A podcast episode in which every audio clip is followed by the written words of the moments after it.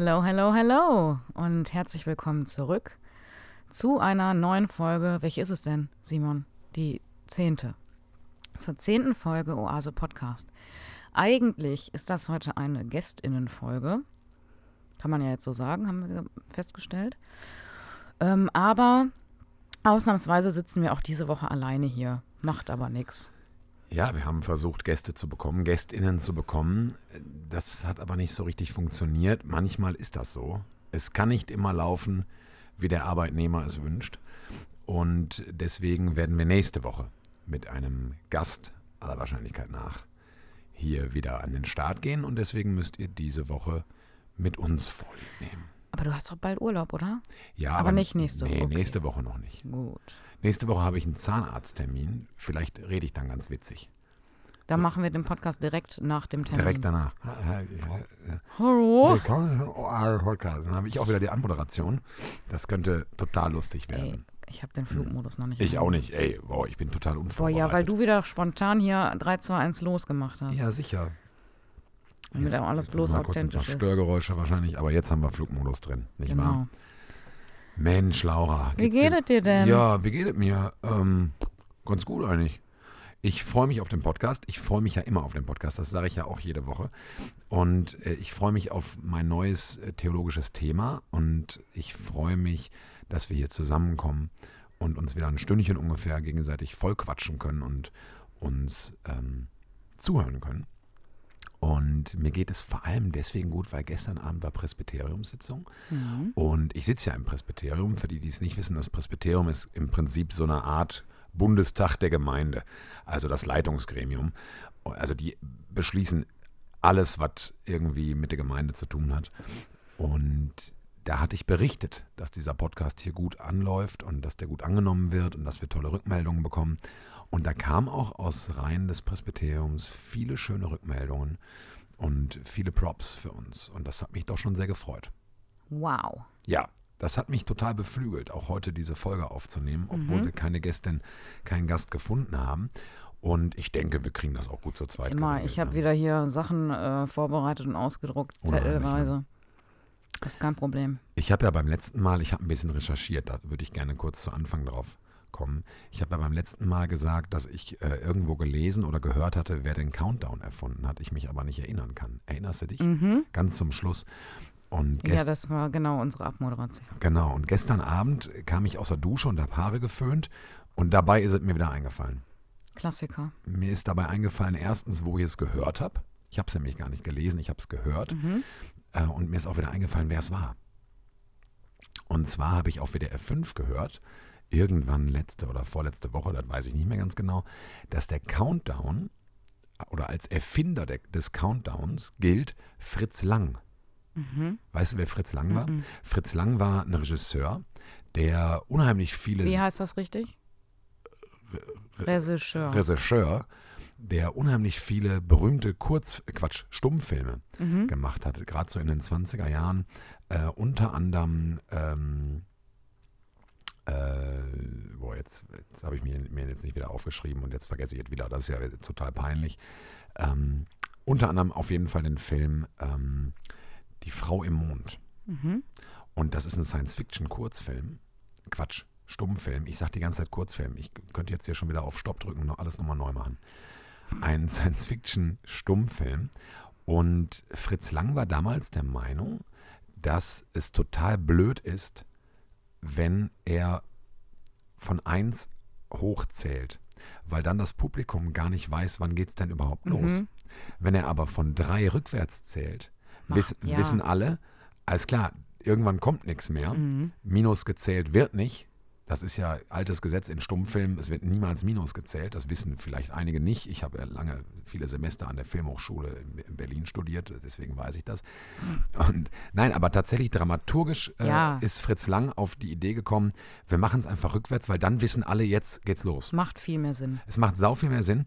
Und das finde ich abgefahren, weil das ist ja für uns mittlerweile so eine totale Selbstverständlichkeit, dass wir auf so besondere äh, Zeitpunkte wie, weiß ich nicht, bei Silvester, ne, Neujahr und so weiter, äh, oder auch bei so Raketenstarts oder bei irgendwas, ähm, dass man runterzählt. Und Das diesen heißt- Countdown. Vor den 20ern wurde das nicht gemacht. Nee, aber wobei auch. Ja, gut. Es gab ja keine Raumfahrt, es gab, äh, weiß ich nicht, Ja, aber Silvester, ja, oder? Laola-Wellen. Ich weiß auch nicht, wie die das Silvester, muss unheimlich langweilig Ja. gewesen sein. Also das ist, äh, der, der Film ist, glaube ich, von boah, 1926 oder irgendwie sowas. Und der wurde in Berlin uraufgeführt. Das heißt, der Countdown ist eine deutsche Erfindung. Das macht mich natürlich besonders stolz. Nein, Quatsch. Äh, totaler Blödsinn. Aber ich fand es total interessant. Ich glaube, die, ich glaub, die HörerInnen können das mittlerweile einordnen. Ich hoffe, ich hoffe. auch. Ähm, aber ich, ich, ich finde sowas ja immer total interessant. Wo, so, wo kommt sowas her und Mhm. wer hat sich sowas ausgedacht? Und wenn, man- wenn man mich jetzt gefragt hätte, wer, wer hat denn den Countdown irgendwie sich ausgedacht oder den erfunden, dann hätte ich gesagt, ja, wahrscheinlich irgendein NASA-General oder irgendein Mathematiker oder irgendwas. Aber ein, ein Regisseur Ja, oder hätte sich vielleicht einfach so ergeben. Oder es hätte sich einfach gegeben, aber ein Stummfilmregisseur, das finde ich schon krass. Ja. Das finde ich schon sehr interessant. Und äh, deswegen, das wollte ich nochmal kurz loswerden. Wir wollen die Hörerinnen und Hörer ja nicht dumm sterben lassen, nicht wahr? Nee. Das heißt, ist auch übrigens eine spitzenmäßige Pubquiz-Frage, finde ich. Äh, wer gilt als der Erfinder des Countdowns? Fritz Lang. Könnt ihr jetzt da immer reinschreiben. Ist, ist schon eine coole Pubquiz-Frage. Ja, aber ich. ich glaube, die ist. Ähm, Die wenn hat sich das, gewaschen. Ja, aber wenn du das, genau, wenn du das mal nicht gehört hast, dann kannst du die so Ja, oder so nicht aber das- beantworten. Ich habe eben noch ein bisschen rumgegoogelt und in einigen Zeitungen war das tatsächlich ein Thema, als das 90 Jahre alt wurde. Mhm. Ähm, weil das quasi ja in Berlin ur uraufgeführt wurde, dieser Film und bla und oder war es 1931? Weil es von diesem Jahr war oder von 1930? ich, ich weiß es nicht mehr genau. Ist ja, das ist jetzt noch wirklich, da- das geht ja zu sehr in, in so eine Nerd-Talk-Richtung. Aber jetzt habt ihr wieder was gelernt. Von Bernd. Fritz Lang. Fritz Lang. Die Frau im Mond, ein Stummfilm. Und da kommt der Countdown als allererstes vor. Und er, er hat sich, also der, der ist ja weltweit mittlerweile etabliert. Ja, ja. Ne? Ja, das wollte ich einmal kurz Ja. loswerden. Ist auch gut. Ja, ne? Weiter Ähm. geht's nach der nächsten Maus. Nach der nächsten Maus? Ja, nach der nächsten Maus. Kennst du doch von der Sendung mit der Maus. Wenn die was erklärt haben und dann geht's weiter, aber erstmal kommt ein kleiner Clip Ach mit der. Maus und mit dem Elefanten. Tok, tok, tok, tok, tok. Klimper, klimper. Genau. Genau. Und dann kommt der Elefant vorbei und dann manchmal noch die gelbe Ente Ja, ja. und dann geht's weiter. So, jetzt haben Du wir hast kurz. passenden Pulli an heute. Ich habe einen, hab einen Christoph-Pulli an. Ne? Ja. Ich habe einen grünen Pullover an und ich sehe ein bisschen aus wie Christoph von der Sendung mit der Maus. Mein ehemaliger Biolehrer sah auch Aber ein bisschen wirklich, aus jetzt wie Christoph nicht mit, mehr nicht von der sehen. Sendung mit der Maus. Ja. Christoph war, glaube ich, immer ein bisschen so der, so der Idiot von den beiden. Ne? Armin wusste immer alles und Christoph hat immer nachgefragt. Also Idiot in, in, Ja. in Anführungszeichen. Aber es muss ja auch jemanden geben, der fragt. ja klar, also jetzt ist die Frage, war Christoph der Sidekick von Armin? Ich weiß das nicht mehr. Ich, Du bist zu jung dafür, oder nein? nein, ich habe das. Äh, Läuft ja immer noch. läuft immer noch. Die Maus doch auch neulich auch Geburtstag. meinem Papa immer geguckt. Aber ähm, habe es einfach saulang nicht mehr geguckt. Ja. Und ich habe jetzt nicht so ähm, irgendwie Kontakt, also klar hier, aber da gucken wir nicht die Sendung mit der Maus. Ja, Zu. Kindern oder so, dass ich das äh, mitkriegen würde. Hm. Sendung mit der Maus erfreut sich ja auch einer großen Fanbase, ähnlich wie der Tatort. Hatte doch jetzt auch Jubiläum. Ja, die hatte jetzt Geburtstag wohl. Und der Armin Maywald, der hat das ja erfunden damals. Und der hat ganz viel erfunden. Der hat ja, glaube ich, für den WDR gearbeitet. Und der hat unter anderem auch die Kinderserie Robby Tobby und das Flievertüt erfunden. Kennst du das? Mm, Das ist eine unheimlich spannende Kinder. Es ist so ein, ist so ein Mehrteiler aus dem Mhm. Fernsehen. Habe ich total gerne geguckt als Kind. Weil ich weiß, wie alt ich da war. Neun Jahre alt oder acht Jahre. Ich weiß es nicht mehr genau.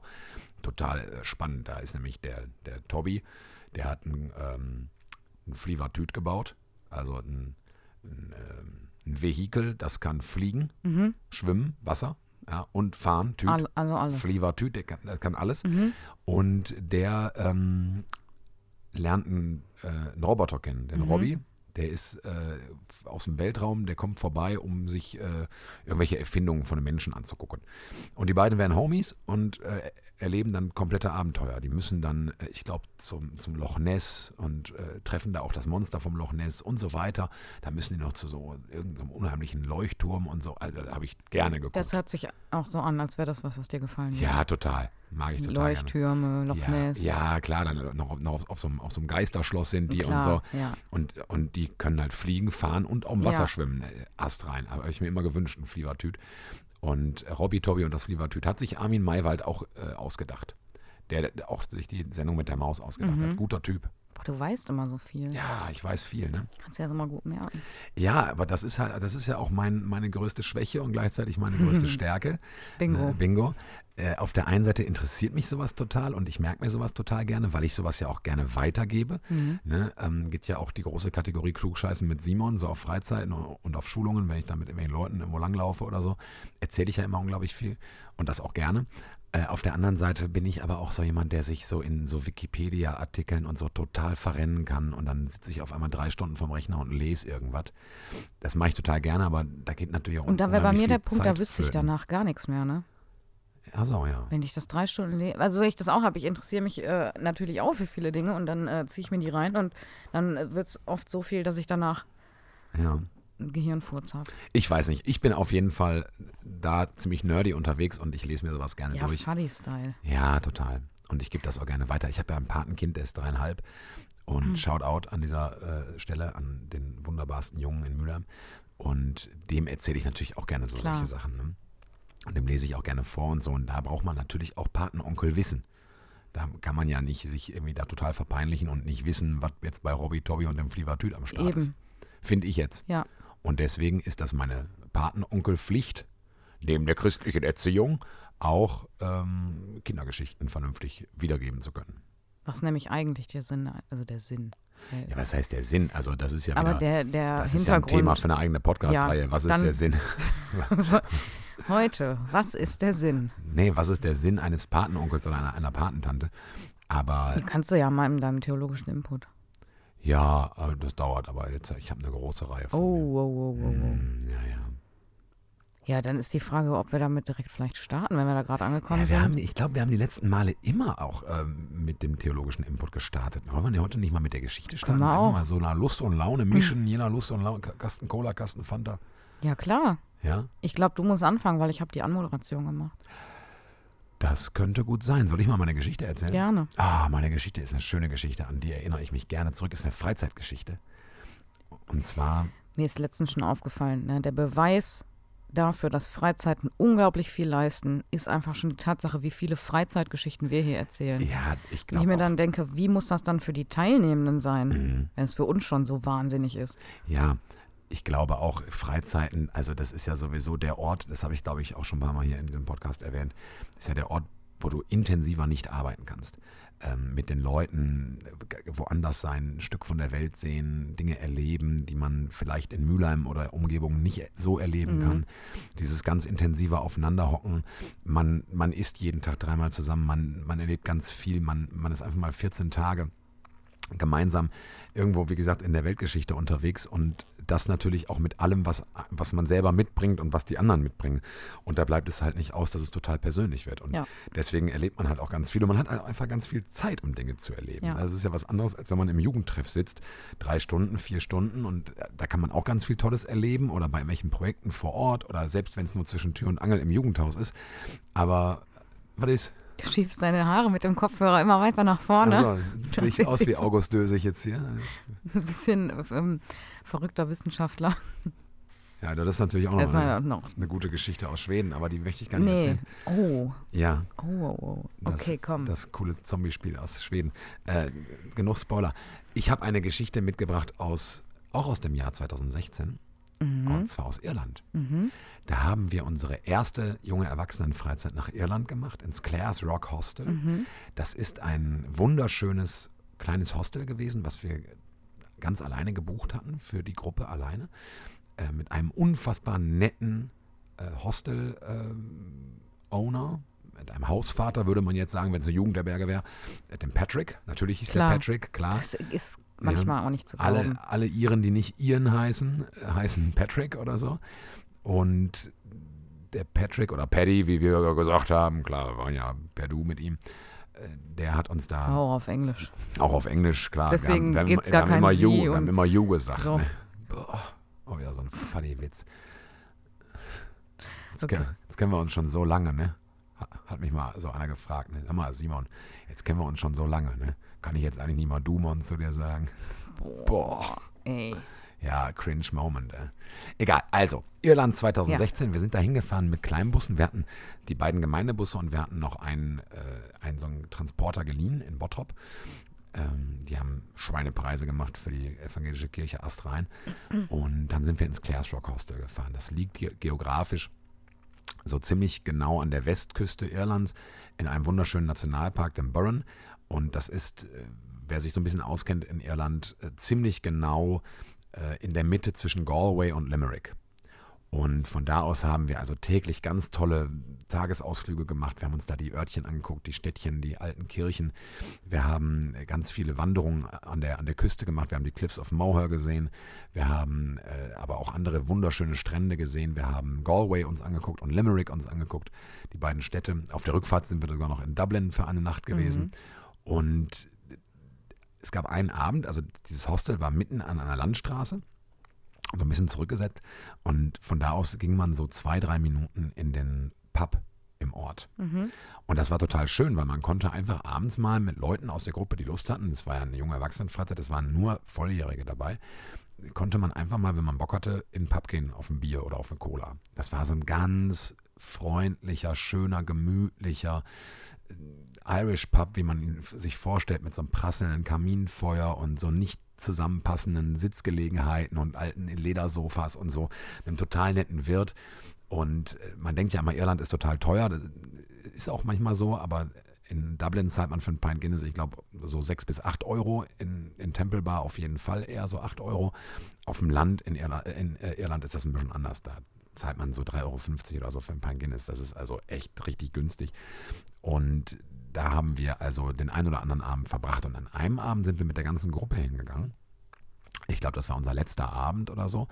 Und just an diesem Abend war da eine kleine Live-Session. Mhm. Und zwar mit äh, Musikerinnen und Musikern aus dem Dorf, die sich also regelmäßig in diesem Pub treffen oder trafen. Ich weiß nicht, ich hoffe, ich hoffe sie machen es immer noch, weil das war sehr schön. Mit Gitarre und Banjo und Fiddle und äh, äh, die Tin Whistle mit dieser Flöte Alles. und Akkordeon und einer hatte noch so eine Trommel dabei und so. Und die haben so Irish Tunes gespielt mhm. und so Irish Folk Music gemacht. Und das war total schön. Man sitzt, also man muss sich das vorstellen, man sitzt mitten in Irland mit Blick auf so ein, auf so ein grünes Tal in so einem Pub, das äh, Kaminfeuer prasselt, man trinkt ein Pint Guinness und da sitzen halt Iren in Wollpullover und spielen Irish Tunes und Irish Folk Music. Das ist also mehr, mehr Klischee ist eigentlich gar nicht möglich. Und wir also mittendrin, unsere deutsche Reisegruppe, und wir hatten natürlich Spaß ohne Ende. Und wir hatten auch eine Gitarre mit und wir hatten auch eine Cajon mit vor allem. Und dann. Ich glaube, der Patrick hatte doch, oder ich weiß nicht wer, aber irgendjemand hatte auch gesagt, bringt mal was mit. Genau. Ja ich, ich glaube nämlich auch, dass der Patrick, genau, der, der, hatte irgendwie mitbekommen, dass wir auch irgendwie mehrere Gitarren dabei hatten und so. Und dass wir durchaus auch musikalische Leute in der Gruppe hatten. Und dann, genau, dann haben wir nämlich dem Patrick gesagt, heute Abend gehen wir in den Pub, komm doch auch. Weil wir wollten ihm gerne einen, einen ausgeben, weil er wirklich, wirklich ein toller äh, Gastgeber war und äh, sich wirklich toll um unsere Gruppe um, um, unsere Gruppe gekümmert hat. Stichwort Mülltrennung und so, das haben wir bis, bis zum Schluss nicht auf die Reihe bekommen. Das hat er immer für uns gemacht und so. Also ein wirklich toller Typ. Hat uns sogar hinter noch, noch T-Shirts geschenkt vom Clash Rock Hostel mhm. und so. Ich habe auch noch eins davon zu Hause. Und dann haben wir ihn also eingeladen in den Pub. Und dann kommen wir in, in den Pub. Das war sehr voll in dem Pub, weil natürlich sich herumgesprochen hat, dass da abends Live-Musik ist. Und dann hatte ich im Prinzip die Runde mir aufgeschrieben, was ich für euch alle bestellen wollte, denn ich wollte eine Runde geben äh, für alle. Und zwar ähm, habe ich vor der Freizeit ein, eine Spende bekommen von lieben Freunden, bei, den, bei denen ich auf der Hochzeit Gitarre gespielt hatte. Und denen hatte ich gesagt, ich möchte keine Gage haben, aber wir fahren bald auf Freizeit. Wenn ihr Bock habt, dann spendet doch was. Und dann hatten die mir Geld gespendet und sagten was, ja, kannst du mit denen mal irgendwie essen gehen oder was trinken gehen, dann Eis essen gehen oder irgendwie sowas. Und dafür habe ich nämlich dieses Geld ähm, aufgebracht und äh, habe da also quasi eine Runde geordert.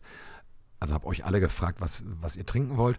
Und dann gehe ich zum, zum Tresen, wie man das in Irland und auch in Großbritannien generell macht. Man bestellt am, am Tresen und dann habe ich dann, weiß ich nicht, die 12 Pint Guinness, äh, 4 Pint Lager, 5 Cola und eine Apfelschorle, was weiß ich, weiß ich mehr genau. Ein Heineken für mich, weil ich da so noch kein Guinness getrunken Genau, er ist ja Lager.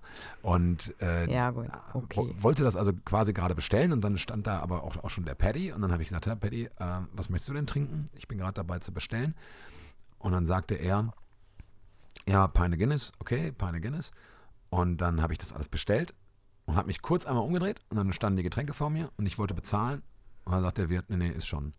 Und hat der Patrick uns, uns eine Runde Boah. ausgegeben, weil er als Gastgeber sich in der Pflicht sah, aber in der total freundlichen Pflicht, unserer sehr netten und freundlichen Gruppe offensichtlich eine Runde Guinness auszugeben. Und das war schon so ein, oh, so fing der Abend an. Ne? Da war ich ja schon komplett beseelt. Das ist ja mein Ding. Ne? Dann acht Stunden Simon Sandmann sitzt in dem Pub und erzählt ab jetzt Geschichten und so. Ne? Also ich, könnte ich ja. Ne?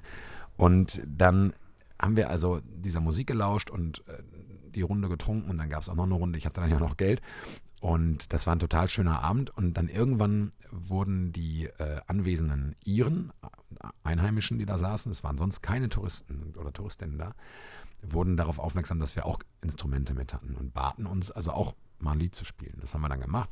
Haben wir auch noch ein Lied gespielt und noch eins.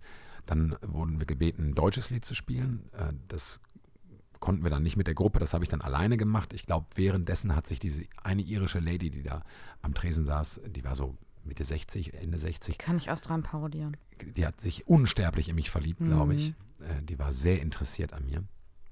Und das war dir, äh, glaube ich, auch unangenehm, ne? Dass nee, du da das war mir nicht unangenehm. Ein, ein deutsches Lied spielen solltest, oder? Nee, ich war aufgeregt. Okay. Und, und, dann vor allem, welches deutsche Lied spielst du? Ja, dann habe ich okay. eins, eins, von Hannes Wader gespielt, äh, Manche Stadt. Äh, heißt das, da gibt es dann auch noch eine englische Strophe, die so ein bisschen zusammenfasst, worum es in dem Lied geht. Das ist dann ganz cool. Und dann habe ich, glaube ich, noch Der Mond ist aufgegangen gespielt. Heute hier, morgen dort. Oder heute hier, morgen dort habe ich auch noch gespielt. Und die waren also alle total begeistert. Und dann irgendwann wurde der, der Trommler dieser Gruppe darauf aufmerksam, dass wir auch eine Cajon mit hatten. Und äh, hat die so ein bisschen ausprobiert und so. Und dann ähm, hatten wir einen Teilnehmenden dabei, der auch ehrenamtlicher war lange Zeit, der halt wirklich sehr, sehr gut Schlagzeug spielen kann. Und dann haben die beiden so eine Art Cajon-Battle gemacht. Und nee, gar nicht. Äh, ein anderer Teilnehmer, der auch ganz gut Cajon spielt, der hat mit dem Iren Cajon Battle gemacht und immerhin ist der wirkliche Schlagzeuger, ist aufgestanden, hat so ein bisschen so wie, ja, jetzt lass mich mal, Schnauze voll, ja, und ist hingegangen und hat ein Cajon-Solo aufs Tablett gelegt, da kannst du sie zu sagen, vom Allergemeinsten. Und danach war der Laden ruhig alle haben applaudiert und das Cajon-Battle war beendet. Und das ist eigentlich die Pointe meiner Geschichte, nämlich, dass, dass dieser eine Teilnehmer, der eigentlich total ruhig war und sehr, sehr musikalisch ist und sich aber da so ein bisschen rausgezogen hat und da eigentlich auch gar nicht so die große äh, Show machen wollte, einfach mal gesagt hat, so jetzt zeige ich mal, was ich mache hier und dann war Feierabend. Das, das fand ich cool. Aber der ganze Abend war eigentlich eine total schöne Angelegenheit. Es war ein sehr geselliger Abend. Es hängt auch hier im Jugendhaus immer noch mhm. von der Freizeit ein Bild äh, von diesem Abend, wie wir alle in diesem Pub sitzen. Wer also irgendwann mal, wenn äh, die Pandemie vorbei ist und man darf wieder ins Jugendhaus sich dafür interessiert, dem zeige ich gerne dieses Gruppenbild, wie wir da alle in der Kneipe sitzen, ganz beseelt von dem irischen Geist, der nicht nur in Guinness ist, sondern auch in der Landschaft und in den Leuten und in der Musik, die ich ja sowieso, was ich ja sowieso alles sehr liebe. Ja, das war eine. Das äh, Foto strahlt auch genau das aus. Ja, und total. Der, diese Gemütlichkeit und so, genau. die, die, Farben in dem Bild. Ja, das war schon sehr, sehr schön. Ja. Das ist meine Geschichte für heute gewesen. Du erinnerst dich auch gut, du warst ja mit. Ich erinnere mich voll gut und ich äh, hätte heute fast äh, einen passenden Song dazu genommen, aber hm. da kann ich ja gleich noch was zu sagen. Kannst du. Du kannst aber erstmal deine Geschichte erzählen. Ich habe, Überraschung, ich habe auch eine Freizeitgeschichte. Ist ja nicht wahr. Wird gar nicht, ne? Ähm, ach, warte mal, ich habe ja gedacht, wir machen das andersrum. Jetzt muss ich mal einmal äh, blättern. Du bist wieder unheimlich vorbereitet, ne? Alles am Computer wieder geschrieben, ausgedruckt und so. Ja, aber doch nur aus dem Wahnsinn. einzigen Grund, dass es schneller geht. Wahnsinn, ich bin total begeistert, Laura. Wirklich. Ich habe hier wieder nur so einen College-Blog, wo ich immer aber, hingeschmiert habe. Aber eigentlich bin ich auch so, aber manchmal ähm, muss ich mehr Gedanken nochmal verbalisieren. Das heißt, ich habe mehr Text, den ich aufschreiben muss. Und wenn ich das dann handschriftlich mache, da sitze ich ja dann eine Stunde. Ja. 100 meinte ich. Ja, ja. Weil die Vorbereitung ja immer so extrem ist. Ey, das habe ich in der letzten Folge gesagt, wie krass die mhm. Vorbereitung ist. Insofern. Genau. Ähm, Deine Geschichte. Komm, wir sind ganz gespannt. Genau, wir waren äh, in Kroatien 2017. Ja. Da haben wir uns die Krückschen Wasserfälle angeguckt. Ihr? Ich nicht. Du warst gar nicht mit? Nee. Oh nein. Ich war da auf Krücken. Du warst auf Krücken und wir waren an den Krückchen Wasser. Ich war auf Krücken, genau. Ich, ich habe mir doch, doch mein oh Knie oh kaputt gemacht. Macht ja nichts, erzähl. Ja, dann, dann umso, ganz, genau, ganz gespannt. umso besser, pass auf. Ähm, da musste man also durch so ein Waldgebiet laufen und ähm, ziemlich am Ende kam man dann zu so Wasserfällen und da konnten dann ähm, alle in, auch ins Wasser und dann ein bisschen rumschwimmen und so. Das ist wunderschön da. Ist wirklich wunderschön. Ich war dann nämlich vorher schon mal. Das könnt ihr einfach bei Google eingeben, KRK wird es geschrieben, Krücksche Wasserfälle und dann, also dann wisst ihr Bescheid, wie das da aussieht und ähm, Genau, dann haben wir uns da irgendwie, haben alle da was gegessen. Da gibt es dann auch, so, kannst du dir eine Pommes kaufen und eine Cola und ähm, kannst dich abkühlen und ein bisschen, weiß ich nicht, dich sonnen, schlummern, was lesen. Ähm, das haben wir gemacht und dann war ähm, am Ende noch eine Bootsfahrt angesagt. Da mussten wir wieder ganz weit zurücklaufen. Es war auch super heiß, aber es war total schön. Ist dann äh, in dem Moment immer ein bisschen blöd manchmal. Ich finde, ich komme mit Hitze nicht so gut zurecht. wenn, wir, wenn man mich kennt, weiß man das. Ähm, und da haben wir eine Bootsfahrt gemacht zu so einer kleinen, ich weiß auch nicht, da war so, das war so eine Seenlandschaft da und da war so eine kleine Mini, für mich war das wie eine Pirateninsel. Um, um die geht es aber gar nicht. Das Spannendste da war für mich, dass da ein freien V rumlief, aber ähm, da er war auch noch eine nette Kirche und so, wie das dann halt oft so ist. Ähm, aber wir sind auf diesem Boot gefahren und äh, ich saß vorne drauf auf dem, ähm, auf dem Bug quasi. Und dann sind wir gefahren, gefahren. Es war total schön und wir haben uns abgekühlt und es war windig und wunderschönes Wetter. Und auf einmal flog neben uns ein Löschflugzeug. Also jetzt nicht so neben uns, wir konnten es sehen, sondern wirklich so gefühlt zehn Meter neben uns.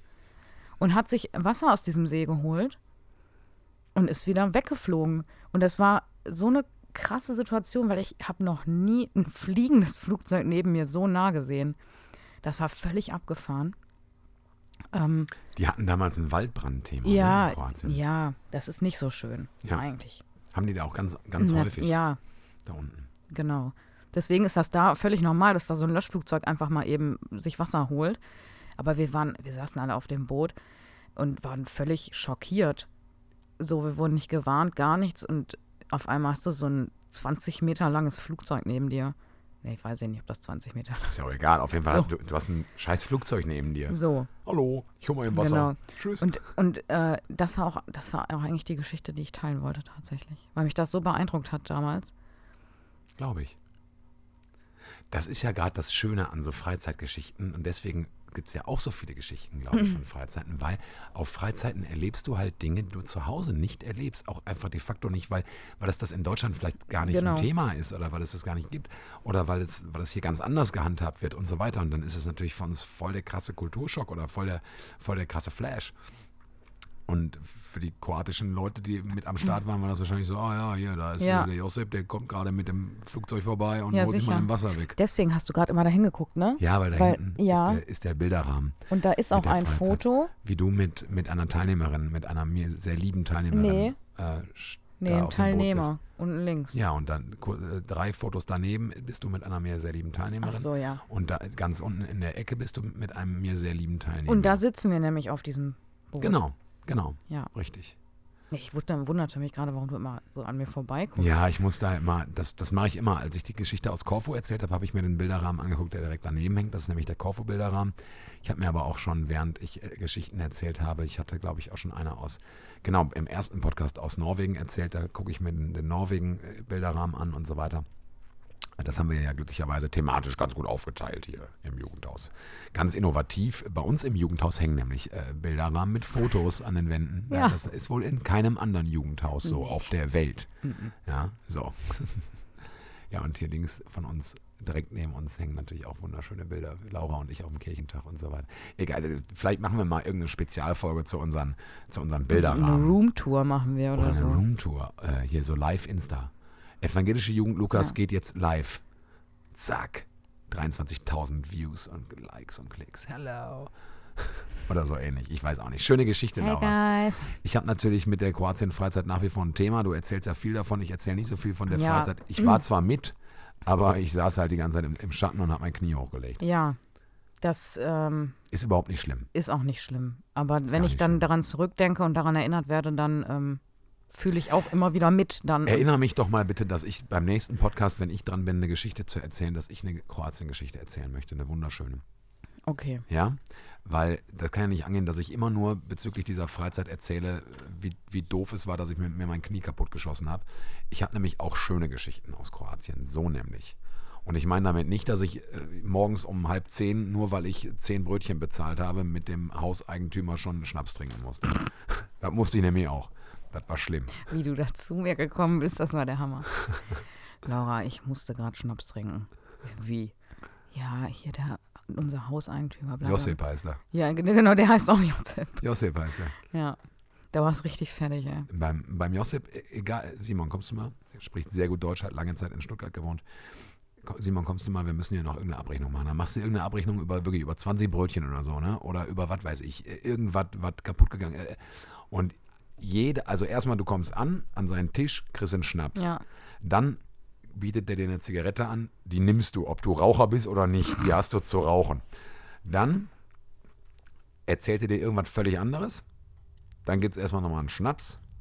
Dann legt er dir irgendeine Rechnung vor. Das ist dem auch egal, wie viel Uhr es das ist ist. ihm völlig egal. Morgens um 9 Uhr, Ja. äh, Real Talk, ist mir das passiert. Dann legt er dir irgendeine Rechnung vor, irgendeine Fantasierechnung mit. Ich konnte nichts nachvollziehen. Und äh, da ist das ja auch noch, noch eine andere Währung, Kuna, ne? Mhm. Äh, dann ja, hab, ich habe das immer so eingerechnet, ja, und dann sagte er, ja, hast du umgerechnet? Ich sage, ja, das sind jetzt irgendwie 9,80 Euro oder was? Sagt er, ja, ich habe äh, 9,70 Euro äh, ausgerechnet. Ich sage, pass auf, dann gebe ich dir 10. Alles klar, guter, guter Deal, Schnaps. Dann gibst du dem die 10 Euro, da musst du noch einen Schnaps trinken, dann musst du noch eine Zigarette mit ihm rauchen und dann trinkst du noch, noch einen Abschiedsschnaps. Und dann äh, ist Viertel nach neun und du bist rabendicht. Dann hast du ja, dann war das ja vielleicht ganz gut, dass du dann am Haus bleiben musstest. Tag am Haus bleiben musste. Ne? Da darfst du eigentlich keinem erzählen. Jetzt habe ich das erzählt, ne? aber Ja, ich trinke sonst nicht so viel Alkohol auf Freizeiten wie damals mit Josep auf seiner Veranda. Meine Herren. So ist das. Aber ich meine, alles, alles für ein gutes Gelingen der Freizeit. Ne? hast dich aufgeopfert. Ich habe mich aufgeopfert. Den Schnaps für uns Ja, getrunken. auch, auch, auch noch mit so einem fiesen Selbstgebrannten aus so einer Ja, anderthalb Liter. Plastikpulle. Weißt du, so, einen- so einen richtigen Blindmacher. Aber lecker war der. Nee, so Aber, aber nie morgens um neun, ey, alter Schwede. Wie auch Da immer. haben wir doch noch nicht mal gefrühstückt, weil Nein, wir sind das- ja dann nein, im das war Süden. weil im, im Süden äh, frühstücken wir immer sehr spät. ja, so halb elf, elf oder so, ne? Genau, dann gibt es mittags so- nur ein Snackchen Genau. und dann. und abends dann warm. Ja, des, deswegen saß ich regelmäßig betrunken am Frühstückstisch. Regelmäßig. regelmäßig. Deswegen, deswegen kann ich auch keine Geschichten von dieser Freizeit erzählen. Ich erinnere mich einfach nicht mehr. Der Josef. Nein. Der Josip. Guter Mann. Gut, ich habe, ähm, wollen wir einfach weitermachen, bevor ich mich jetzt hier weiter um Kopf und Kragen Wir können auch einfach mal einen eigenen Podcast nur über Freizeiten machen. Ja, ne, ein Freizeit. Bingo. Ich habe was mitgebracht. Ich habe meine, meine Petrus-Geschichte. So, äh, weitestgehend jetzt abgehakt. Wer noch Fragen zu Petrus hat, möge sich bitte bei mir melden. Ich bin ja äh, Petrus-Beauftragter hier in der Kirchengemeinde und auch Petrus-Spezialist. Ich habe zweimal promoviert zum Thema Petrus. Und äh, also ich bin da im Prinzip, ähm, also Der Beste. ja, also ich bin schon in, international anerkannt, Ja. was das angeht. Ja. Und ich habe jetzt ein neues Thema mitgebracht. Ein Thema, was mir total am Herzen liegt, wozu ich studiert habe, was ich ähm, unheimlich gerne mit allen, die diesen Podcast hören und diesen Podcast folgen, teilen möchte. Mhm. Ein Thema, was alle kennen. Alle. Und bei denen auch alle sagen würden, ja, kenne ich, klar, kenne ich auf jeden Fall. Und das ist das Thema die zehn Gebote. Kenn ich. Kennen sie. Wichtig, ne? Die zehn Gebote. Sind sau wichtig. Ja? Klar, sag mal, die zehn Gebote, zähl die mal auf. Ja, jetzt muss mich wieder vorführen, ne? Nein, nein, es geht nicht darum, dich vorzuführen. Es geht darum, dass ganz viele Leute die zehn Gebote nicht auswendig können. Nee, kann ich auch Und nicht. das ist auch nicht schlimm. Also, sag mal ein Gebot. Du sollst Vater und Mutter ehren. Wow. Die meisten sagen, glaube ich, ist jetzt einfach nur mal so in den Raum geworfene These. Die meisten sagen nämlich als allererstes, du Du sollst, sollst nicht nicht töten. töten, klar. So, ne? Nicht, nicht klauen. und, und, und dann sagen nämlich die meisten, du sollst nicht lügen. Mhm. So. Und dann kriege ich ja schon so ein, da möchte ich wieder klugscheißen mit Simon. Und ich möchte das aber gerne ganz entspannt von vornherein aufziehen. Ich weiß nicht, das kann ich jetzt schon mal sagen, ich weiß nicht, ob ich jetzt die, die nächsten zehn Folgen immer ein Gebot quasi behandeln werde. Ich könnte mir vorstellen, dass ich das nicht tue, aber dass ich mir so ein paar Gebote rauspicke, um da einfach mal eine andere Sichtweise drauf äh, zu geben oder zumindest einzuladen, das vielleicht mal so zu sehen. Der Hintergrund ist, es ist alles nicht was, was ich, was ich mir irgendwie selber ausgedacht habe, sondern ich habe tatsächlich dazu studiert bei einem mir sehr lieben Professor damals, bei dem ich auch Diplomarbeit geschrieben habe, äh, Professor Herlin. Ähm, den kennen vielleicht auch einige aus einem anderen Kontext, ist auch Kabarettist und ist, ist, ist Autor von sehr schönen Büchern, finde ich, und auch, auch sehr interessanten Büchern. Und ist Theologie- und Ethikprofessor gewesen an der Ruhr-Uni Bochum und an der Evangelischen Fachhochschule in Bochum. Und äh, da habe ich ein Seminar oder beziehungsweise eine Vorlesung und ein Kolloquium besucht zum Thema die zehn Gebote in sozialethischer Perspektive. Das hat mich total angesprochen und ich habe mich da reingesetzt. Und das ist ein Thema, bei dem ich das Gefühl habe, ich ähm, könnte jetzt noch Fachprüfung machen dazu. Also das habe ich bei wenigen Themen. Da können Sie mich jetzt nachts um nachts um zwei, kannst mich wecken, mache ich Fachprüfung dazu. Und ich habe auch damals Fachprüfung dazu gemacht und ich weiß noch, das war einfach ein Thema, was mich total beeindruckt hat. Und deswegen möchte ich das gerne ein bisschen, nicht ganz so vorlesungsmäßig und auch nicht ganz so intensiv, aber ich möchte das ein bisschen spreaden, dieses Thema. Und äh, heute möchte ich äh, noch auf gar kein Gebot eingehen, sondern ich möchte erstmal so, eine, so einen kurzen Überblick verschaffen, worüber wir eigentlich reden, wenn wir über die zehn Gebote reden. Die zehn Gebote kommen vor in der Bibel und da zweimal. Mhm. Einmal im zweiten Buch Mose, also im Exodus. Zweite Mose 20 kann man sich ganz gut merken. Und im fünften Buch Mose, im Deuteronomium, fünfte Mose 5, kann man sich auch gut merken. Also einmal zweite Mose 20, fünfte Mose 5, da kann man die gut nachlesen. Und ähm, vielleicht fragt sich jetzt ähm, der ein, die eine oder andere von euch, ähm, wieso gibt die überhaupt, diese zehn Gebote? Deswegen möchte ich kurz mal zwei Minuten auf diesen historischen Zusammenhang äh, eingehen. Und zwar muss man sich vorstellen, ähm, die zehn Gebote wurden von Gott an Moses quasi gegeben und Moses hat nach dem Auszug aus Ägypten den Israeliten die zehn Gebote gebracht auf dem Berg Sinai. Und das nachdem da noch unheimlich Trouble war mit dem goldenen Kalb und so weiter. Und man muss sich das so vorstellen. Die Israeliten waren in Ägypten versklavt und sind dann mit der Hilfe von Gott und in Persona von Moses, zehn Plagen und so weiter, dann aus Israel ausgezogen, wurden also befreit. Und dann waren die unterwegs, 40 Jahre in der Wüste. Gibt es eine schöne Katapultgrafik zu, nämlich Google Maps, äh, ich glaube von Ägypten bis nach Israel, also bis ins gelobte Land, wie Fußweg von, ich glaube, Luftlinie sind das so 60 Stunden oder so. Moses hat 40 Jahre gebraucht. Oh nein. Ja, ein bisschen, bisschen gefailt, der Moses. Aber macht ja nichts. Das ist natürlich auch nur so eine symbolische ich Geschichte. Ich stelle mir halt jetzt gerade vor, wie die da die ganze Zeit so Immer im Kreis. Im Kreis immer. Wir waren hier schon mal. Nein, doch. Schnauze. So, so muss man sich das vielleicht auch vorstellen. Nachdem also dann die Israeliten dann auch noch, noch durchs, durchs, äh, durchs Meer gelaufen sind, weil, weil Moses das Meer oder Gott Moses mit der Macht von Gott das Meer geteilt hat und so weiter. Die waren also im Prinzip 40 Jahre unterwegs und waren Nomaden. Die waren ein fahrendes Volk quasi, ohne festen Wohnsitz. Natürlich mit dem einen Ziel, das gelobte Land, Israel. Äh, aber da waren sie ja noch nicht angekommen. Und äh, man muss sich also vorstellen, die waren den ganzen Tag unterwegs und dann haben die abends ihre Zelte aufgeschlagen. Und die hatten ihre Wagen mit und ihr Vieh und ihre Kinder und ihre Alten und sich selbst und so weiter. Also das ganze Volk war quasi unterwegs. Ich nehme an, die haben auch irgendwo mal ein paar Tage Pause gemacht, ne, weil man kann ja nicht jeden Tag laufen. Aber so war das da. Und das in der Wüste. Also ein ziemlich heftiges Leben. Und was denen aber fehlte, waren tatsächlich Regeln. Äh, die hatten äh, kein Gesetz die hatten ja auch keine, ich sag mal, keine Institutionen, kein, kein Gerichtshof, äh, kein, kein Parlament, kein König oder irgendwas, ja, der, der irgendwie äh, Exekutive, Legislative, Judikative und so weiter, da, da gab es ja nicht. Und irgendwann muss Gott also äh, ziemlich die Schnauze voll gehabt haben und hat gesagt, so jetzt mal zehn Gebote hier. Auf dem Tablett, bitteschön. Damit die sich benehmen, damit die was haben, woran sie sich halten können. Ein Gesetz. Und so kam das im Prinzip, dass diese zehn Gebote ähm, dem Volk Israel ähm, dann dargebracht wurden. Die zehn Gebote, so wie sie im, in der Bibel stehen, sind nicht nummeriert. Also, mhm. also da steht nicht erstes Gebot, zweites Gebot, dritt und so weiter. Das führt dazu, und das finde ich sehr spannend, da möchte ich auch einmal kurz darauf eingehen, dass es verschiedene Zählweisen gibt der zehn Gebote. Und ich habe, äh, ich kann, also ich wusste das, aber ich kann es nicht ganz auswendig, deswegen habe ich mir meinen Zettel äh, mitgebracht, auch ausgedruckt aus dem Computer, ganz äh, professionell.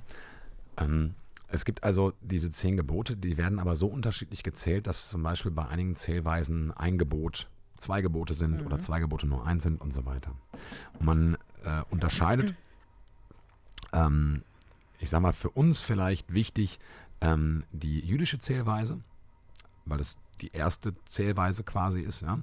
Ähm, dann gibt es die, die katholische Zählweise, äh, dann gibt es noch die lutherische und die reformierte Zählweise, die unterscheiden sich nochmal. Äh, wobei die Anglikaner auch bei den Reformierten unterwegs sind. Viele Freikirchen ähm, haben auch die reformierte oder anglikanische Zählweise. Und dann gibt es noch, noch die orthodoxe Zählweise. Äh, ich will jetzt nicht auf, auf, auf alle eingehen, aber es gibt zum Beispiel, ähm, ist es so, dass, dass bei der jüdischen Zählweise die, die Selbstvorstellung Gottes, ähm, also ich bin dein Gott, der ich dich aus Ägyptenland geführt habe und so, das ist schon das erste Gebot. Das ist bei den Reformierten die Präambel, äh, bei den Katholiken und bei den Lutheranern geht das quasi mit, mit ins erste Gebot. Denn danach folgt das Fremdgötterverbot, du sollst keine Götter haben neben mir und das ist ähm, das erste Gebot der Reformierten, das erste Gebot der Katholiken und der Lutheraner, aber schon das zweite Gebot der Juden. Mhm. Die Juden haben das Bilderverbot, du sollst dir kein Bildnis machen von mir, mit in das zweite Gebot reingepackt. Für die ist also das Fremdgötterverbot und das Bilderverbot das gleiche. Ja. Das zählt auch bei den Lutheranern und bei den Katholiken. Bei den Reformierten, die sagen, nein, das, die, die sind von, voneinander zu trennen. Das heißt, das Fremdgötterverbot ist das erste Gebot, das Bilderverbot ist das zweite Gebot. Dann geht es weiter mit dem Namensmissbrauchsverbot, äh, Schabbatgebot, Elterngebot, äh, Mordverbot, Ehebruchsverbot, Diebstahlsverbot, Falschzeugnisverbot, Begehrensverbot.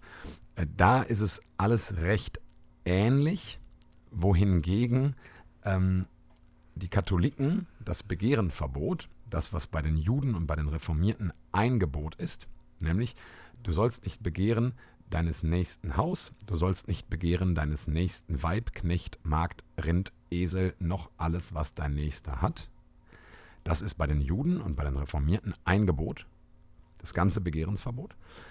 Äh, bei den Katholiken, die switchen das, nämlich einmal, äh, du sollst nicht begehren deines nächsten Weib, ist das neunte Gebot. Das zehnte geht dann an Haus und Güter. Und die Lutheraner haben das neunte Gebot, du sollst nicht begehren deines nächsten Haus. Und das zehnte Gebot sind Frau und Güter. Also die switchen das, das Begehrensverbot nochmal auf, allerdings umgekehrt. Katholiken ein Gebot nur für die nächste Frau, ein Gebot für Haus und Güter, Lutheraner ein Gebot fürs nächsten Haus und ein Gebot für Frau und Güter.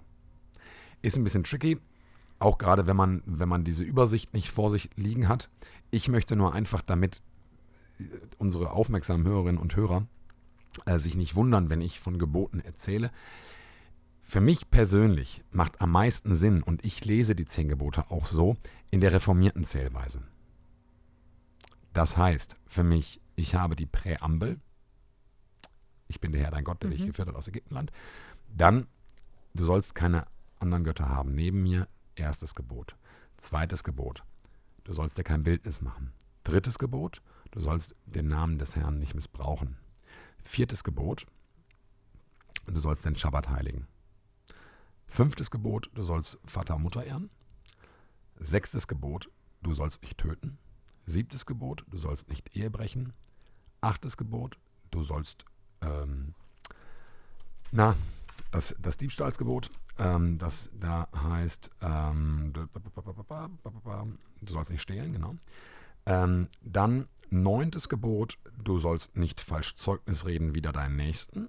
Und das zehnte Gebot, das gesamte Begehrensgebot, nämlich du sollst nicht begehren deines nächsten Haus, äh, Weib, Knecht, Magd, Rind, Esel, noch alles, was dein Nächster hat.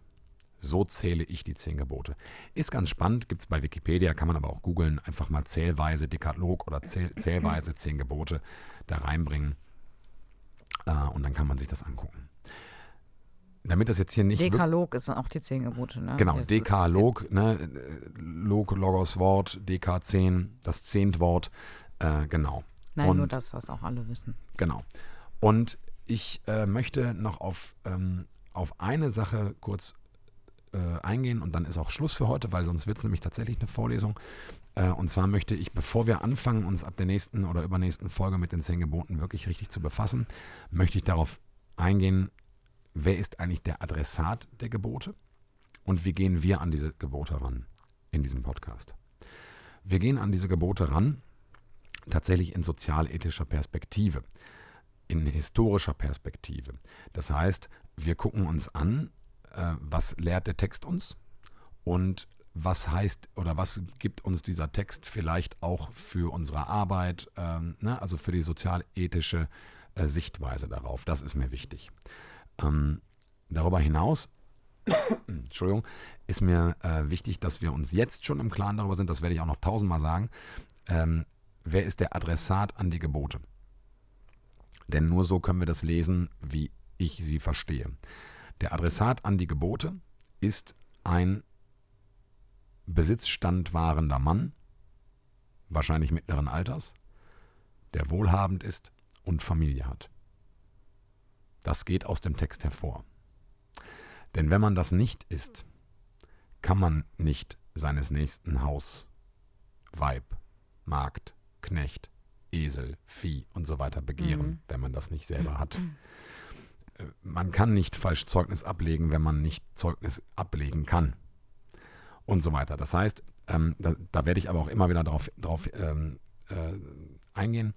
Der Adressat an die zehn Gebote ist ein besitzstandwahrender Mann, der wahrscheinlich ein Familienvater ist, wahrscheinlich verheiratet ist, der äh, Vieh hat, der Besitz hat und der wahrscheinlich in der Blüte seines Lebens steht.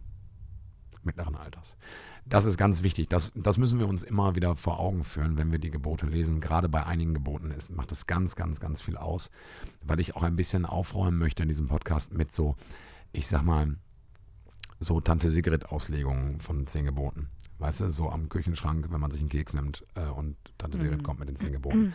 Das äh, finde ich immer so ein bisschen blöd und deswegen, ich möchte nicht, dass die quasi missbraucht werden. Äh, und deswegen möchte ich mit, mit so ein paar Sachen irgendwie aufräumen und möchte da einfach mal einladen, sich da mal ein paar andere Gedanken zuzumachen. Und dann merkt man nämlich, wie wichtig diese zehn Gebote eigentlich wirklich sind. Und darauf freue ich mich sehr. Und das wird mein Ding sein, die nächsten Male. Zehn Gebote. So viel erstmal dazu. Für heute. Eine sehr wissenschaftliche Herangehensweise. Oh ja, ich weiß. Tut mir leid. Äh, es, ich, nein, nein, nein, nein. Ich, ich versuche es aber auch wirklich. Weißt du was? Ich mache gleich genau das Gleiche. Okay, ich äh, versuche aber wirklich äh, die, die, die, nächsten Male wieder in meiner gewohnt äh, lapidaren Herangehensweise da auch das so zu er erklären, dass man jetzt nicht unbedingt in, diesem, in dieser Vorlesung äh, hat sitzen müssen, um das zu verstehen, was ich sage. Ja, mein Thema passt tatsächlich äh, hervorragend in diesen Kontext heute. Okay.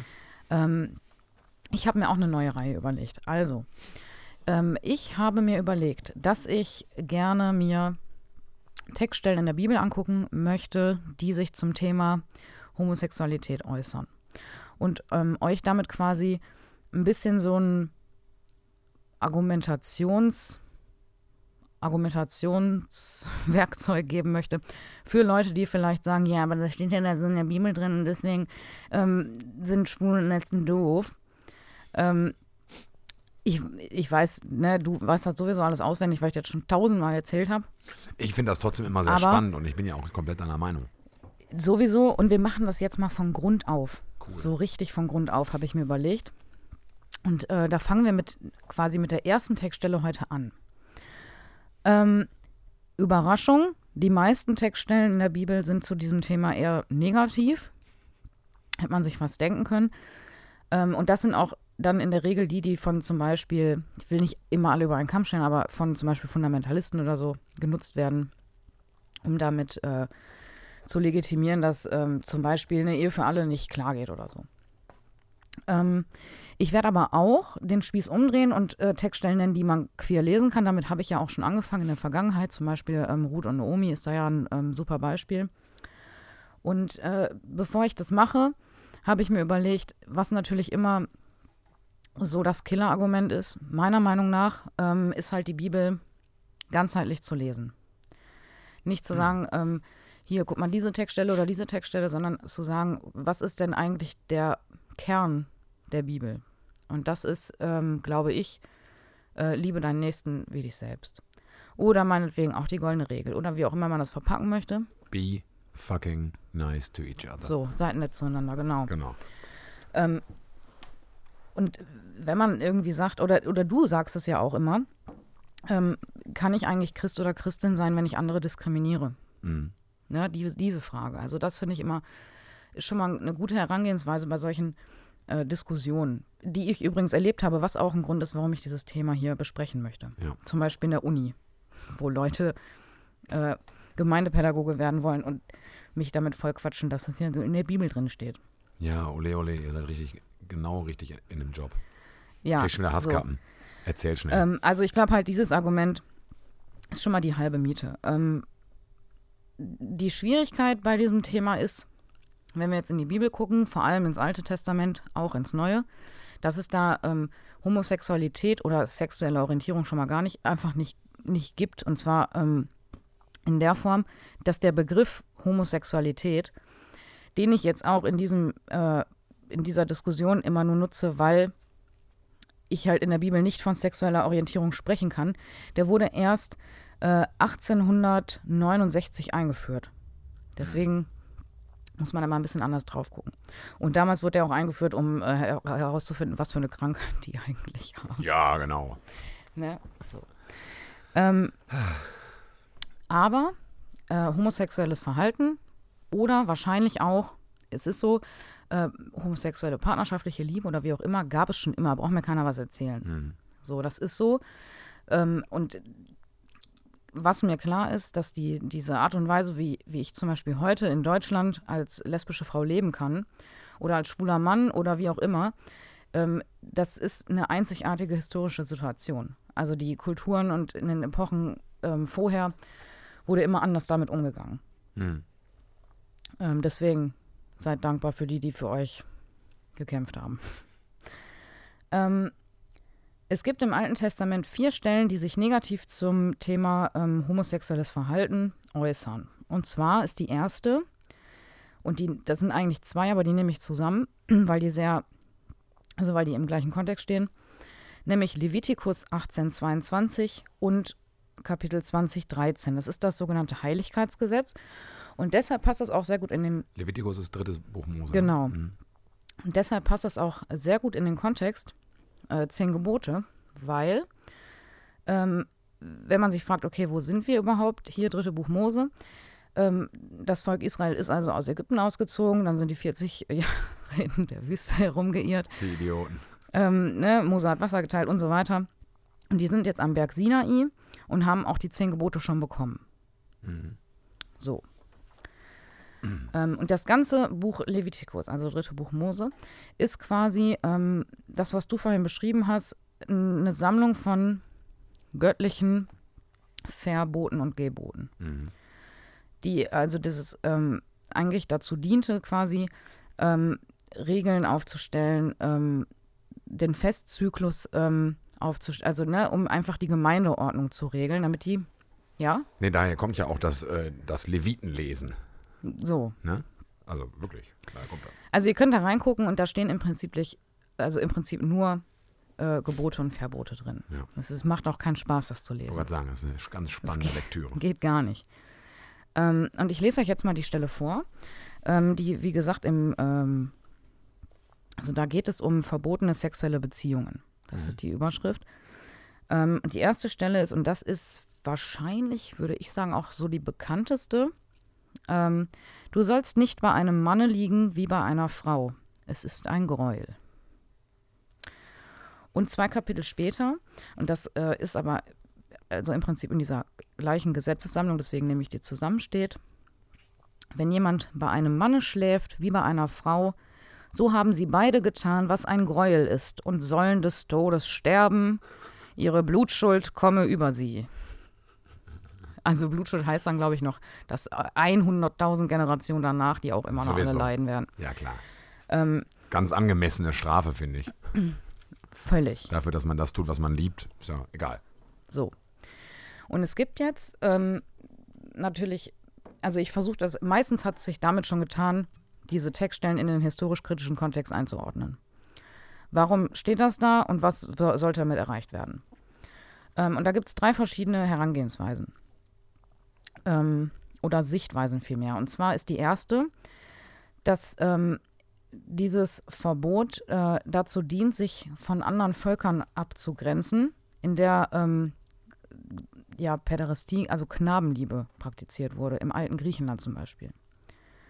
Wo man, wo man sich also einen Lustknaben genommen hat, also die Männer sich einen Lustknaben genommen haben und dann haben die da zusammen gewohnt und nicht coole Sachen gemacht.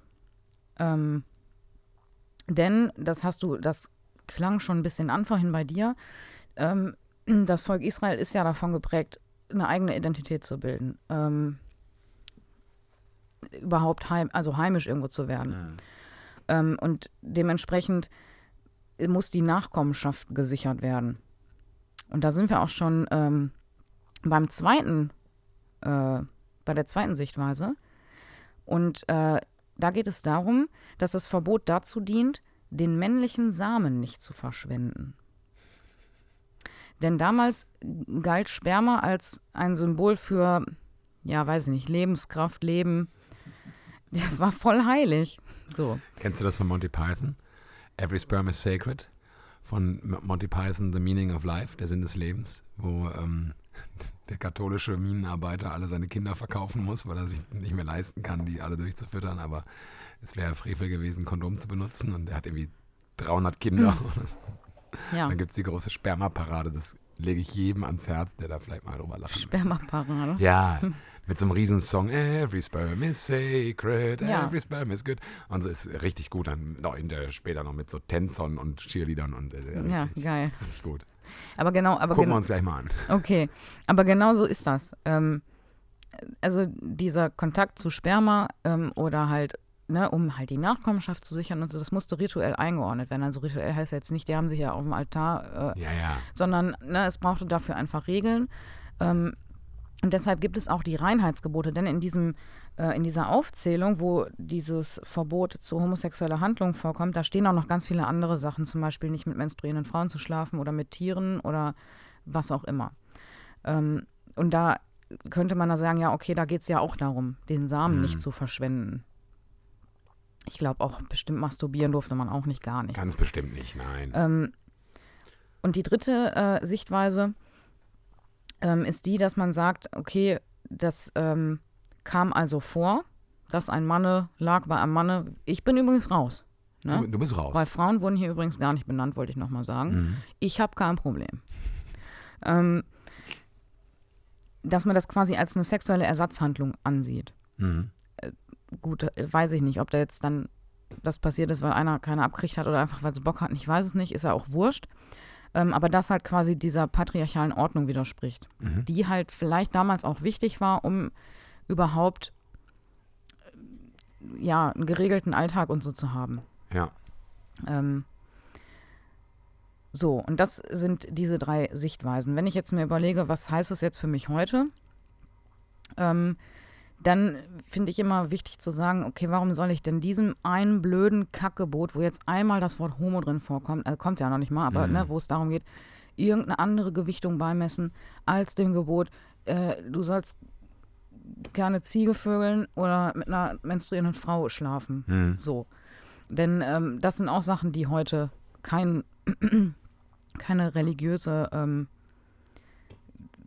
ja, Bedeutung mehr haben einfach. Mhm. Also gar nicht, sondern maximal für manche Leute hygienische Gründe oder, Oder strafrechtliche. ethische, Straf ja, oder ethische dann tatsächlich. Ja, ja. Da geht's dann.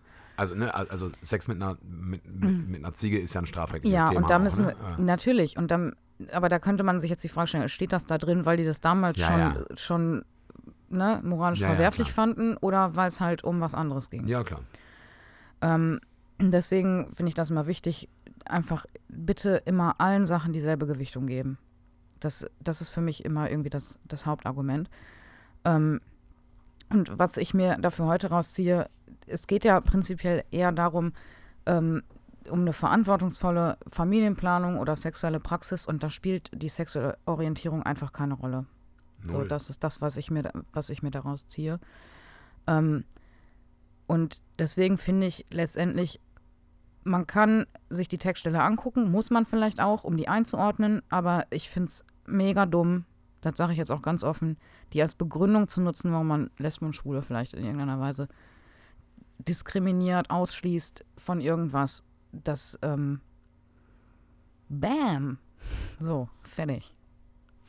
Macht keinen Sinn. Und selbst wenn die überzeugend wäre, wäre es dumm, weil wir im Jahr 2021 sind und wir anders denken können. Und weil wir aufgeklärt sind und Voll. weil wir, weil wir auf ganz, ganz viele ähm, Dinge zurückblicken können und ganz viel Erfahrung haben können und die haben. Und äh, Leute, die der Meinung sind, man soll äh, andere sexuelle Orientierungen diskriminieren, die hören bitte jetzt auf, diesen Podcast zu hören. Genau. Fertig. Weil mit euch wollen wir halt leider nichts zu tun haben. Trotzdem wollte ich mir halt alle Bibelstellen angucken und, und auch einfach mal aufs Maul sagen, sorry, es ist einfach dämlich, die zu benutzen. Es ist saudämlich und Super dämlich. Leute, die das argumentieren, also das kann ich nicht. Kann ich, kann ich nicht nachvollziehen und da hört bei mir auch, auch, der, auch der Spaß auf. Genau. So, und genau da sind wir wieder deshalb, beim, beim demokratischen Paradoxon. genau. Aber vielleicht ist es ja auch deshalb dann gut, dass man sich mal, falls, falls euch mal irgendwie eine Sit- Situation äh, passiert, wo ihr denkt, boah, ey, was labert der? Warum nimmt er diese Textstelle oder was auch immer? Ähm, könnt ihr was dazu sagen? Wenn ihr wollt. Wenn ihr möchtet, ihr könnt natürlich auch sagen, weißt du was, mit dir diskutiere ich Genau, überhaupt nicht, danke klar. fürs Gespräch. Ähm, So mache ich das mittlerweile meistens. ja. Außer jetzt natürlich im beruflichen Kontext, aber privat mache ich das so. ja, aber ihr könnt natürlich auch brillieren und glänzen und Klar, macht auch kann mal Spaß. einen rausballern. Das ist auch gut. Und da kommen jetzt die nächsten Folgen immer mal wieder Textstellen? Laura? Ich, ich, äh, es sind nicht viele. Ähm, Im Alten Testament sind es vier und ich glaube zwei. Und davon habe ich eine schon, nämlich Ruth und Naomi, die, sich, die man quer au- auslegen kann. Mhm. Ähm, da haben wir also fünf. Und im Neuen Testament, ähm, Überraschung, Jesus äußert sich gar nicht zu dem Thema, Mhm. außer vielleicht in der Form Liebe deinen Nächsten. Ich wollte sagen, der hat gewusst, weil er damit vielleicht lostreten kann. So. Ähm, der einzige, der, wo man was finden kann, ist ähm, Paulus, ne? Paulus, Ja. genau. Und das äh, sind zwei Textstellen, wo ich drauf gucken werde, Ja. die auch irgendwie miteinander zusammenhängen. Deswegen, also das ist eine, eine knackige Reihe, glaube ich. Gut. Und da freue ich mich drauf. Ich freue mich da auch drauf. Ich muss immer dann nur aufpassen, dass ich nicht zu viel pöbel. Also dich unterstützend pöbel. Kannst du auch. Ich weiß ja nicht, wer alles diesen Podcast hier hört. Ja, beim nächsten Mal haben wir zehn Hörer weniger. Nein, ich glaube, ich glaube auch, dass das ähm, Glaube ich nicht. gut ankommt. Genau, das glaube ich nämlich auch nicht. Ähm, Ich glaube nämlich, äh, so wie Konstantin Wecker sagt, ähm, die in Anführungszeichen guten Menschen sind immer noch in, in der Überzahl, sie sind aber in der Regel leiser. hm, Das heißt, ich glaube, dass wir mit so einem Thema eher Hörerinnen und Hörer gewinnen als verlieren. Und, Ich wenn, hoffe und doch. äh, wenn wir sie verlieren, wir sind auch nicht auf eure Klickzahlen angewiesen, ihr Spinner. so, Ganz genau. nicht hier. Denn wir sind Christinnen und Christen. So, ich habe einen Song mitgebracht, Laura. Ja, Sind wir schon so weit mit Song? ja klar. Ich habe einen Irland-Song mitgebracht. Nämlich. Weil ich habe ja eben schon eine Irland-Geschichte erzählt und Ja. ich hatte so ein bisschen Brett vom Kopf wegen Songs und ich habe natürlich noch diesen einen All-Time-Favorite Jugendhaus und Simon immer Song, aber den möchte ich noch nicht raushauen, weil der ist schon in so vielen Playlists, denen ich folge und deswegen möchte ich den erst später irgendwie da Okay. reinbringen. Ich habe aber einen Song genommen, die, äh, wo ich zwar nicht 2016 zur Andacht gehalten habe in Irland, aber 2018 Mhm. meine erste Andacht und äh, ich hatte da inhaltlich eigentlich gar nicht so viel zu, zu, zu sagen. Es ist einfach nur, dass dieser Song für mich das personifizierte Irland ist. Und dann haben wir diesen Song, als wir beide losgefahren sind, äh, um jemanden abzuholen, im Bulli diesen Song unfassbar laut gehört und sind über die, durch die irische Landschaft gebrettert mit 40 km/h oder so da durch die äh, Kurven. Und da Und- kam noch eine, eine kleine, äh, so eine Kuhherde, Mhm. die Genau. dann über, da mussten wir anhalten. Mussten wir anhalten und so. Also mehr Irland ging nicht. Nee. Und dabei haben wir den Song gehört von den Cranberries, äh, Mhm. Daffodil Lament. Der ist auf dem ersten Album No Need to Argue drauf. Das ganze Album ist ein absolutes Durchhöralbum, gehört in jede Plattensammlung. Äh, also wer irgendwie nur ein bisschen was auf sich hält und auf seine Musiksammlung sollte die No Need to Argue von den Cranberries haben. Daffodil Lament ist ein Song, ein äh, ganz äh, emotionaler Song, der ganz leise und ganz, ganz traurig anfängt und dann sich später Bahn bricht in einem wunderschönen Popsong. Äh, und das ist ein Lied, das ich ganz regelmäßig höre, was ich ganz doll liebe. Und äh, ist natürlich auch ein Liebeslied. Es geht auch um, um Verlust und um Verlassen werden, beziehungsweise um, um das aktive Verlassen. I have decided to leave you forever. I have decided to start things from here. Thunder and lightning won't change the feeling. Nee, thunder and lightning won't change what I won't, won't change what I feel what I feel in, but the daffodils look, look lovely today. Und das ist also immer das, was sie sagt, dann am Ende, the daffodils look lovely today. Die, die Kornblumen sehen aber schön aus. Und das ist so dieses naive Bild, worauf sie sich dann immer wieder bezieht. Dieser Song hat eine Stimmung. zum Niederknien. Und ich finde, er muss in diese, in diese Playlist. Ich habe äh, Andacht dazu gehalten und äh, ich war selber einfach von, von der Stimmung dieses Songs so begeistert und so angetan bin es bis heute und äh, ich liebe ihn. Das ist ein sehr schöner Song. Das ist mein Song für heute. Du könntest auch einen eigenen Podcast darüber machen, wie du Songs beschreibst. das finde ich witzig. Warum mache ich das immer so blumig? Ja, voll. Ja. Und mit so vielen Bildern und so. The daffodils look lovely today. Und dann komme ich immer, ja, ich habe mir das Lied ausgesucht. ja, ich, das, das liegt aber halt auch daran, dass ich halt nur Songs nehme, die ich halt auch wirklich sehr liebe Nein, und mit denen ja. ich sehr viel verbinde. Und ich finde halt, Musik ist was hochgradig Emotionales. Voll. Und Ich das- liebe das ja. ja auch, dass du das immer so machst. Genau. Aber ich bin halt bei sowas oft stumpf. Das macht ja nichts. Ist ja okay. Ja, Daffodil Element von den Cranberries. Zieht ihn euch rein. machen wir. in der Oase Podcast Musik Playlist auf Spotify. Folgt ihr. Laura, hast du uns auch einen Song Ja, mitgebracht? sicher. Was hast du denn mitgebracht? Ähm, ich habe ähm, im letzten Lockdown, also letztes Jahr, ein Videospiel gespielt und da bin ich auf den Song äh, Future Days von Pearl Jam gestoßen. Oh, Pearl Jam kann man immer gut hören. Und boah, der, ich hatte, der lief, ich kannte den vorher nicht. Der lief eine Sekunde und ich habe sofort gedacht, boah, Andachtslied. So. Und ähm, pass auf, wovon der handelt. Der handelt von Verlust, Hoffnung und Liebe. Das ist, das ist doch der perfekte Andachtssong, Das ist ein oder? perfekter Andachtssong. Also klischee-mäßiger geht's nicht. Ähm, und boah, ja, das war auch so eine super traurige Szene in dem, in dem Spiel und äh, ich habe vielleicht noch ein Tränchen verdrückt. Und das ist, also den Song finde ich wirklich richtig, richtig schön. Und äh, den muss man sich auch einfach anhören. Dann wisst ihr sofort, was ich meine, wenn ich sage, das ist ein absolutes Andachtslied und da wird definitiv was kommen. Pearl Jam ist eine absolute Killerband. Ich liebe Pearl Jam, ist eine meiner absoluten Lieblingsrockbands. Habe Pearl Jam schon zweimal live gesehen. Das ist aber eher eine Ballade. Also Ja, die können auch tolle Balladen machen, ja.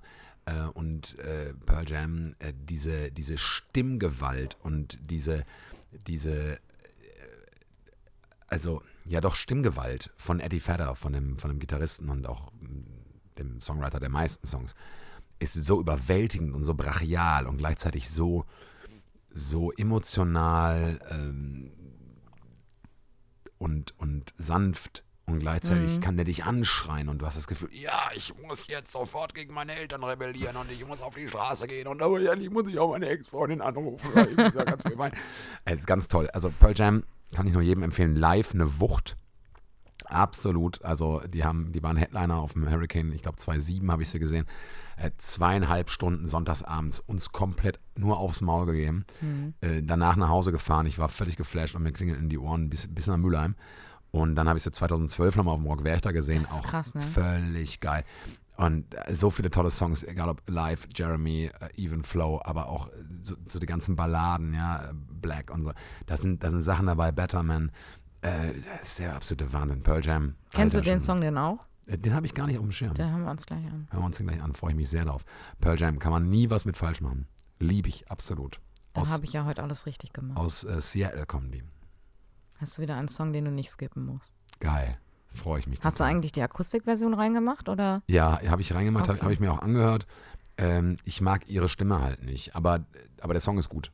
Und, und die Akustikversion hat dazu geführt, dass ich anerkenne, dass der Song gut ist. Sehr gut. Immerhin. Ne? Und nur weil ich irgendeine Stimme nicht mag, heißt das ja nicht, dass der Song nicht gut sein Du hast Also, auch viele Künstler, wo man sagen könnte, ey, was hat das denn für eine Stimme? Bitte? Ja, ich bin So. Oasis nachgereist. Äh, hör dir mal an, wie Liam Gallagher auf äh, zwei Gramm Koks und einer Pulle Whisky klingt. Ja, äh, findet auch keiner schön. Ich, und ich feiere das voll. Ich finde das super geil.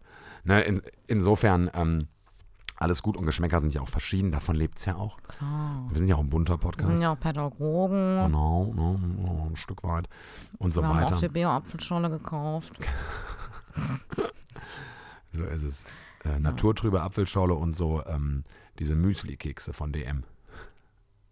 Ja, die so scheinbar gesund sind. Genau, diese scheinbar, die haben ja tausendmal mehr Kalorien als die guten alten Doppelkekse von, von, vom Prinzenrolle.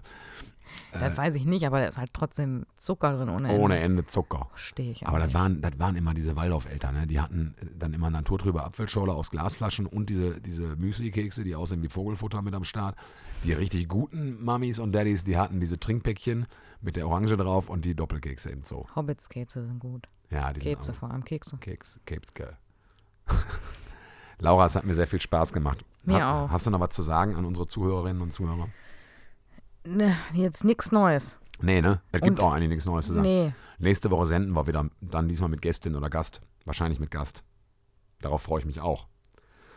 Grüße gehen raus an alle Menschen da draußen, die in der Lage sind, andere Menschen gern zu haben. Ah, was schön. ja, ja, das war wirklich. Das war gut, ne? Laura, vielen Dank. Wir hören uns. Bis zum nächsten Mal. Tschüss, ihr Tschüss. Lieben.